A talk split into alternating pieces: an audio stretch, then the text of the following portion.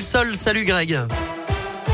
Bonjour Eric, bonjour à tous. À la une, cette nouvelle journée de grève interprofessionnelle. Aujourd'hui, les syndicats appellent au rassemblement partout en France pour réclamer une revalorisation des salaires, plus de pouvoir d'achat, des moyens supplémentaires pour les hôpitaux, mais aussi l'abandon de la réforme des retraites et de l'assurance chômage ou encore l'égalité professionnelle et salariale entre les hommes et les femmes.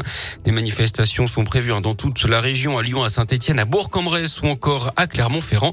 Des perturbations sont à prévoir dans les gares, mais aussi à l'école avec des profs absents, dans les cantines où il faudra parfois apporter son pique-nique, mais aussi dans les crèches. Fin de galère pour les geeks. La panne générale des réseaux sociaux est finalement résolue. L'ensemble des applis du groupe Facebook ont planté hier après-midi. Facebook donc, WhatsApp, Instagram ou Messenger, impossible de se connecter. C'est finalement revenu progressivement à la normale cette nuit. Tout fonctionne à nouveau ce matin. Les aveux du principal suspect dans l'affaire de la mort d'une Stéphanoise de 50 ans, son corps avait été retrouvé samedi matin dans un pré à Monistrol sur Loire en Haute-Loire.